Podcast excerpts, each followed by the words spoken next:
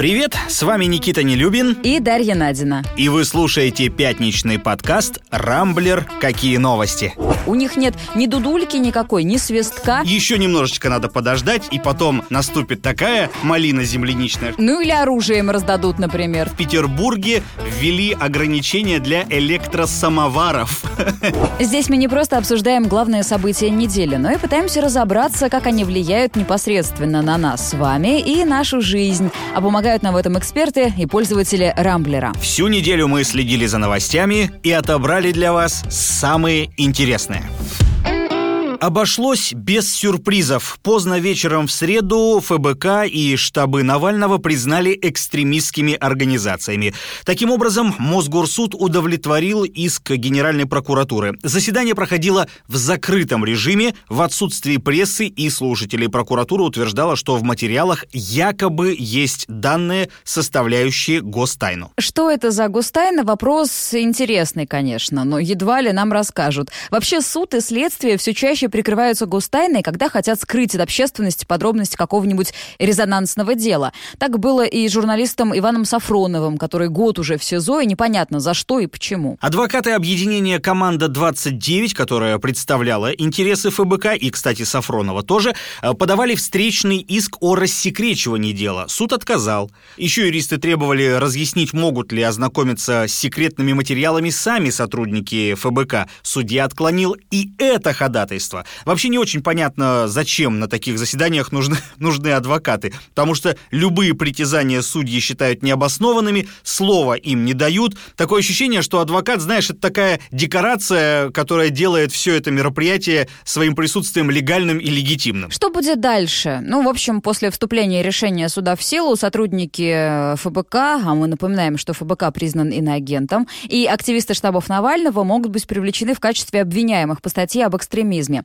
Сторонникам организации, которые участвуют в финансировании, также будет грозить срок до 10 лет. Короче, иноагент ФБК и штабы Навального теперь как Волан-де-Морт. Э, вслух называть нельзя, обсуждать, финансировать нельзя, да ничего нельзя. Ой, не говори. Внести организации Навального в список экстремистских 16 апреля потребовала Московская прокуратура. Там заявили, что под прикрытием либеральных лозунгов эти объединения толкают страну к цветной революции. Мне кажется, эта революция уже не знаю, в кошмарных снах снится всем, кто там сидит в правительстве и где у нас еще. Организации посчитали нежелательными, Росфинмониторинг заморозил счета, штабы Навального распустили. Сам Навальный, мы напоминаем, в тюрьме, его соратники в эмиграции в основном, э, безнаказанно заниматься политической или общественной деятельностью в России они не могут. Ну, а неделю назад Владимир Путин подписал так называемый закон против ФБК. Э, этот документ э, лишает сторонников и иноагента ФБК и штабов Навального пассивного избирательного права. То есть теперь всякий, кто, например, захочет баллотироваться в Госдуму или какие-нибудь другие э, органы власти, может просто не пройти отбор, если окажется, что в прошлом он когда-то поддерживал Навального рублем, ну или просто каким-нибудь добрым словом э, в интернете. Учитывая то, сколько молодежи записывала тиктоки в поддержку оппозиционера, вот я не удивлюсь, что через 30 лет государством просто некому будет управлять. Тут я полностью полностью с тобой согласен. Вообще, надо сказать, я не являюсь каким-то таким ярым сторонником Навального, но все-таки его смелостью и мужеством я, безусловно, впечатлен. Впрочем, как и расследованиями про дворцы и про все остальное. И меня, конечно, все это судилище над ним и вся эта ликвидация, конечно, ничего, кроме грусти, не вызывает. Цель у всего этого одна, на мой взгляд, напрочь искоренить любую внесистемную оппозицию, без которой, кстати, в принципе не может существовать ни одно нормальное нормальное, цивилизованное, демократическое государство. Но оно ведь у нас уже давно перестало быть таковым, к сожалению. Кстати, вчера э, признанный иноагентом Левада-центр, блин, терпеть не могу делать это дурацкое упоминание, э, опубликовал опрос согласно которому 22% россиян хотят уехать на ПМЖ в другую страну. Это максимум с 2013 года. Э, больше половины – это молодежь от 18 до 24 лет, то есть, считай, будущая основа страны. Но все чаще об эмиграции задумываются и те, кто постарше, от 25 до 54 лет. Я, кстати, э, к этой категории тоже отношусь. И очевидно, что это число, по крайней мере, в ближайшие три года будет только расти. Поэтому все вот эти последние действия наших властей, повторюсь, у меня ничего, кроме грусти и тоски, не вызывают, к сожалению. Слушай, ну лично я не связываю опросы об эмиграции с Навальным или какими-то другими политическими процессами, потому что люди уезжают, вернее, хотят уехать чаще всего все-таки из экономической ситуации. Экономическая ситуация у нас 2014 года как-то не улучшается. Ну и потом молодежь, эти люди от 18 до 24 лет, это же всегда самые пассионарные э, люди. Это такая э, прослойка, которая всегда хочет уехать. Если ты поднимешь опросы 5-10-летней давности, там точно такой же будет процент вот этих вот молодых, которые хотят уехать. Но ничего, в итоге обрастают жирком, рожают детей и в Крым на каникулы. Так что я бы не стала голову пеплом посыпать из-за всех вот этих вот опросов, честное слово. Mm-hmm. Громкое дело в Сочи. Во вторник в Адлере мужчина открыл огонь по судебным приставам. Оба погибли, еще один человек был ранен.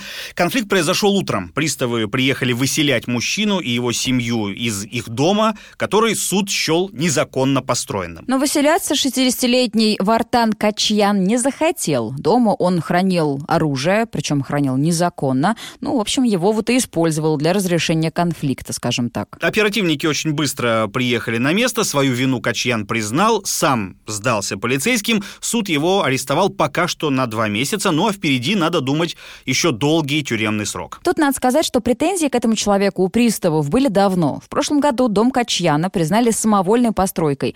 ФСПП возбудила в его отношении три исполнительных производства в 16, 18 и 19 годах. Кроме того, летом 19 в мини-гостинице, обустроенной рядом с домом Качьяна, был пожар, в котором якобы погибли 11 человек человек. Вообще, со стороны история вроде как кажется довольно однозначной. Захватил землю, понастроил там, понимаешь, гостиниц, бараков, убил людей, подонок. Но в местных пабликах и в СМИ люди придерживаются совсем другого мнения. Качьяна сравнивают чуть ли не с героем фильма «Левиафан» и клянут, э, на чем свет стоит приставов и судью. По их словам, власти специально не дают легализовать постройки, чтобы забрать себе дорогую землю. Также выяснилось, что 60-летний мужчина всю жизнь прожил в этом доме. На этой же земле жили его и родители. Легализоваться он пытался, причем много раз, но всякий раз получал отказ. Судя по реакции в соцсетях, такое происходит регулярно регулярно, особенно если земля находится в месте, удобном для строительства отелей, апартаментов, ну, которые обязательно принесут огромный доход в городе-курорте.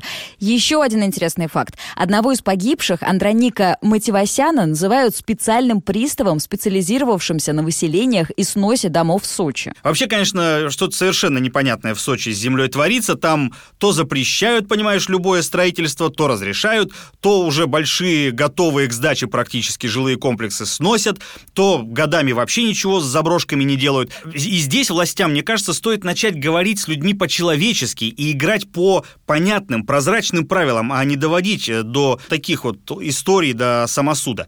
Плюс Краснодарский край, не надо об этом забывать, это один из лидеров по количеству недостроев и обманутых дольщиков. Э, перед Кубанью только Подмосковье. Но случай Адлеровского стрелка едва ли приведет к позитивным переменам. Пока только руководство ФСПП анонсировало усиление защиты приставов, которые работают, что называется, на земле. А, то есть, э, видимо, приставят э, к приставам, простите за тавтологию, вооруженную охрану, наверное, так, да? Ну или оружием раздадут, например. Тоже так себе история, по-моему. Ну, хорошо, допустим но что-то мне подсказывает, я очень сомневаюсь, что это как-то остановит должников, которые вот доведены до такой крайней степени отчаяния, как вот этот вот э, Вартан. Я не думаю, что вот этот дядька из Адлера взял бы просто так и сдался.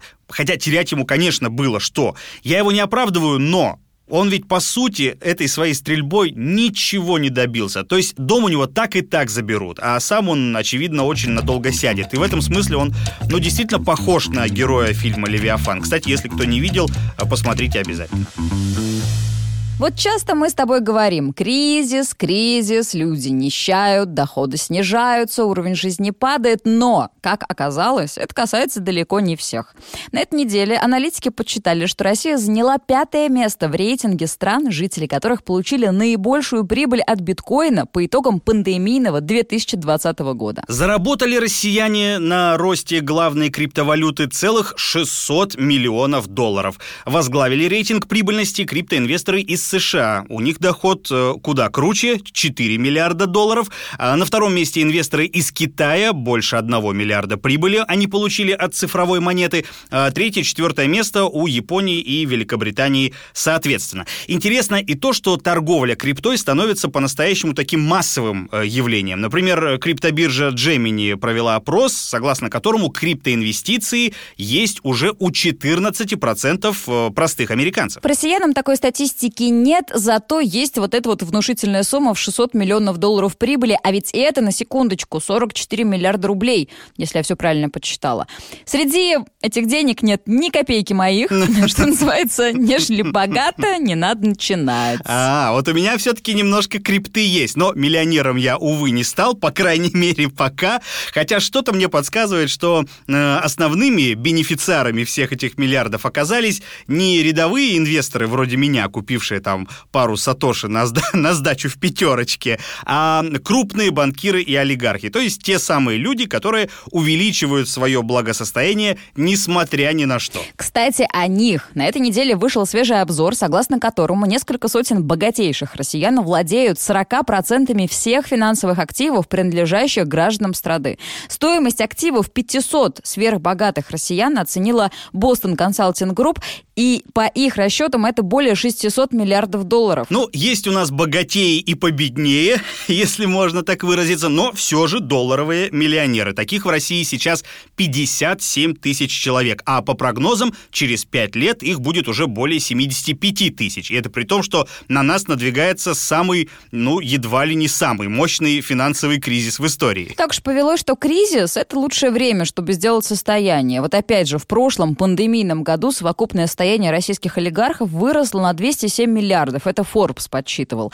И Этим новостям можно было бы порадоваться, если бы не страшное социальное расслоение в России. Сегмент самых состоятельных россиян аккумулирует примерно в 4 раза большую долю средств, чем в среднем по миру. Это очень плохой сигнал для политиков, и было бы здорово, если бы они начали его замечать. Слушай, так ведь политики же наши сами и входят в этот сегмент состоятельных граждан. Ох, так что... Да. Конечно, они все это видят и все это знают, только вот делать ни хрена не хотят и, скорее всего, не будут. Им самим хорошо и ладно, а то, что полстраны, понимаешь, с хлеба на воду перебивается, это ничего. Это просто, знаешь, как говорят, сейчас период у нас такой тяжелый в нашей стране. Еще немножечко надо подождать, и потом наступит такая красота, такая малина земляничная, что все будут э, ходить да радоваться. Да-да-да, поднимаемся с колен. У меня есть любимая песня «Кажется, гражданская обороны про то, как Россия моя поднимается с колен. 30 лет не устаревает песня. Вот чудеса. Всю последнюю неделю мы наблюдали за войной властей и электросамокатов. Внезапно это надоедливое средство передвижения, или, как его называют, средством индивидуальной мобильности, стало одним из главных федеральных инфоповодов. Хотя, объективно, если кто и страдает от электросамокатов, так это жители Москвы и Питера. Но это пока. Но впереди чемпионат Европы по футболу. Приедут иностранцы. Вот и встал насущный вопрос, что делать с самокатчиками. Мало того, что они разъезжают, где им хочется, и не подчиняются правилам дорожного движения, так еще и людей давят. Как-то вот не хотелось бы попасть на обложки западных газет с новостями об убитых самокатами болельщиков. Ну да, тем более, что неприятных примеров действительно полно. 3 э, июня, например, СКР возбудил уголовное дело после того, как в одном из парков Колпинского района Петербурга мужчина на самокате сбил четырехлетнего ребенка. Его потом госпитализировали в тяжелом состоянии. А в начале этой недели завели еще одно дело на территории Приморского района. Все там же, в Питере, 20-летняя девушка наехала на мальчика, который ехал на велосипеде. В среду в Петербурге с парковок стали пропадать электросамокаты. Изымать их начали с раннего утра, якобы из-за одного из вот этих вот уголовных дел. Затем по соцсетям разошлись фотографии, на которых полиция описывает склады с э, самокатами. Выглядело довольно комично. Э, позднее, в тот же день, крупнейшие питерские сервисы кикшеринга «Молния», «Вуш», Bosch и Юрент объявили о приостановке работы. Из заявлений, которые сделали представители этих компаний, следует, что причиной стало желание урегулировать правила пользования техникой. При этом о сроках возобновления работы операторы не сообщили. СМИ писали, что на сворачивание работы этих контор настояли силовики. Следственный комитет призвал Минтранс и МВД ускорить разработку регламента по использованию электросамокатов. Была даже создана рабочая группа, которая и решала, по каким же правилам в Питере стоит разрешить кикшеринг.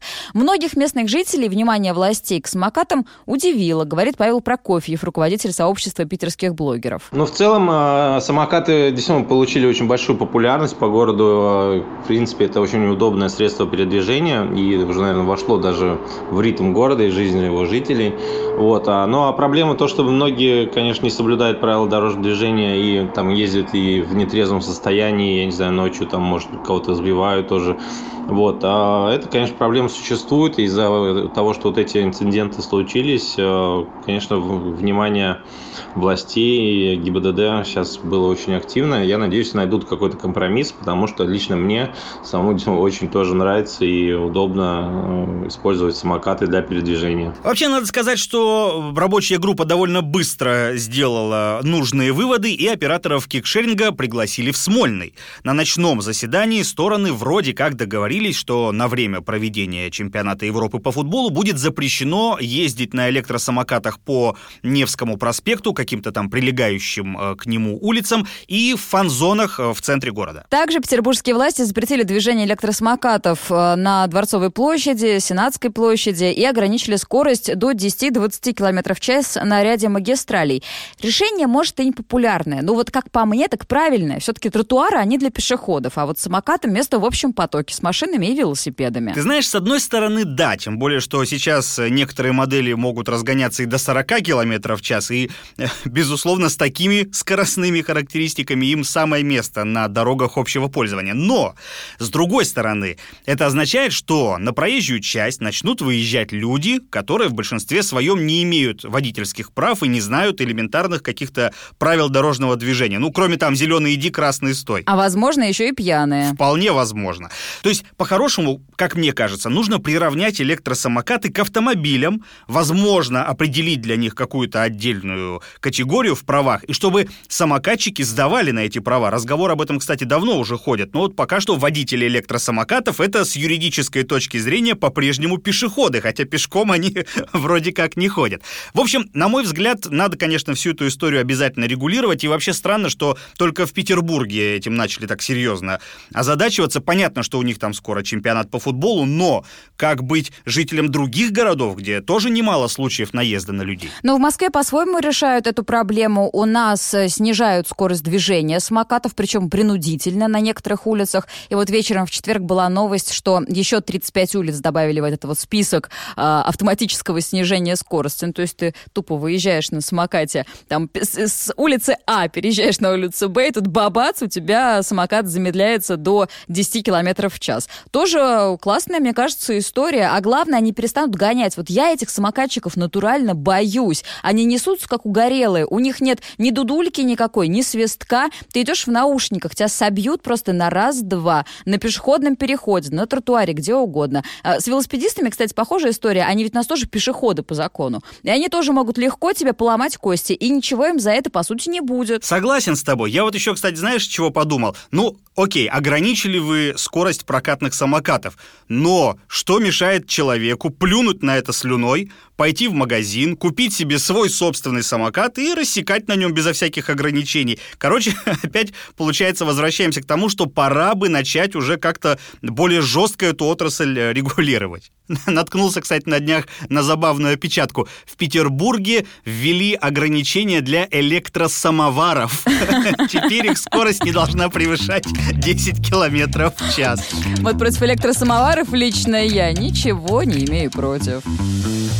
Цифровой конец света. Так в соцсетях окрестили глобальный сбой интернета во вторник. Тысячи веб-сайтов отключились почти на час во многих странах мира. Проблемы затронули в частности новостные сайты BBC, New York Times, Guardian, а также Amazon, Reddit, сервисы Spotify, Twitter, платежный сервис Stripe и PayPal. Слушай, да всех затронул этот э, чертов сбой. У меня, например, Telegram, Instagram не загружались. И было полное ощущение, что меня вообще от всего мира отключили, при том, что сотовые операторы и провайдеры наши работали нормально и не косячили. Вот кто, собственно, косячил, это главный вопрос. И ответ на который удалось найти очень быстро. Сайт Down Detector, который отслеживает отключение популярных интернет-ресурсов, указал на отказ в работе Fastly, американского поставщика услуг облачных вычислений. Вообще, Fastly — это такая программа, которая помогает компаниям-заказчикам быстрее загружать их э, веб-сайты. Среди клиентов тысячи популярных всяких ресурсов. Вот, собственно, все они во вторник и полегли. Компания быстро признала вину, заявила о внутреннем расследовании. Работа ресурсов довольно быстро была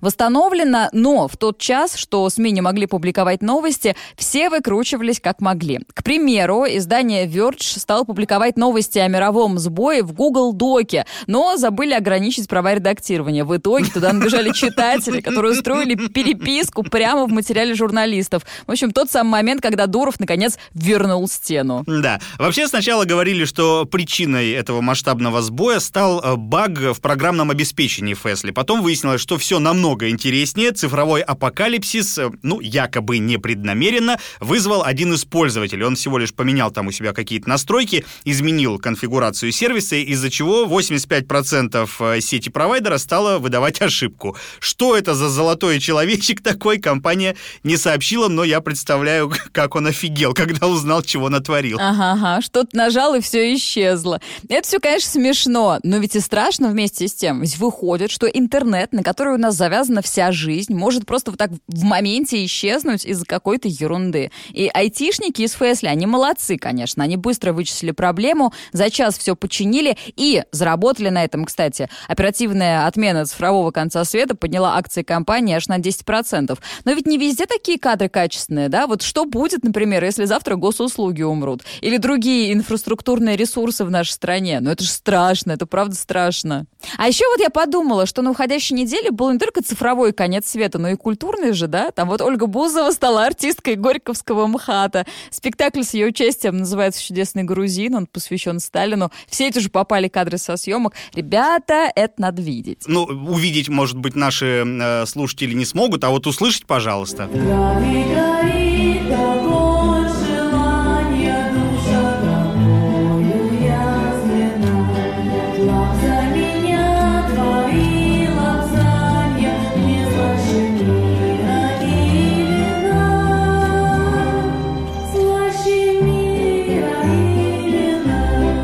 Это фрагмент, э, фрагмент репетиции э, спектакля «Чудесный грузин». Но, кстати, смех смехом, а на спектакль с Бузовой уже, между прочим, полный солдат. Все билеты проданы. А заплатят ей, я вчера узнал буквально, э, за второстепенную роль. То есть она там не главная. Почти в полтора раза больше, чем, например, Ренате Литвиновой, которая главную роль в, в спектакле в МХТ имени Чехова играла. Так что сама Ольга, я уж, простите, певица и актриса ее не называю, точно в накладе не останется. Ну и опять же хайпанет как следует. Ну что, на этом пока все. Вы слушали пятничный подкаст «Рамблер. Какие новости?». В главных событиях недели разбирались для вас Никита Нелюбин и Дарья Надина. Не пропускайте интересные новости, слушайте и подписывайтесь на нас в Google Подкаст, Apple Подкаст, Яндекс Музыки и Castbox. А Бузову не слушайте. Увидимся на rambler.ru. Хороших вам выходных.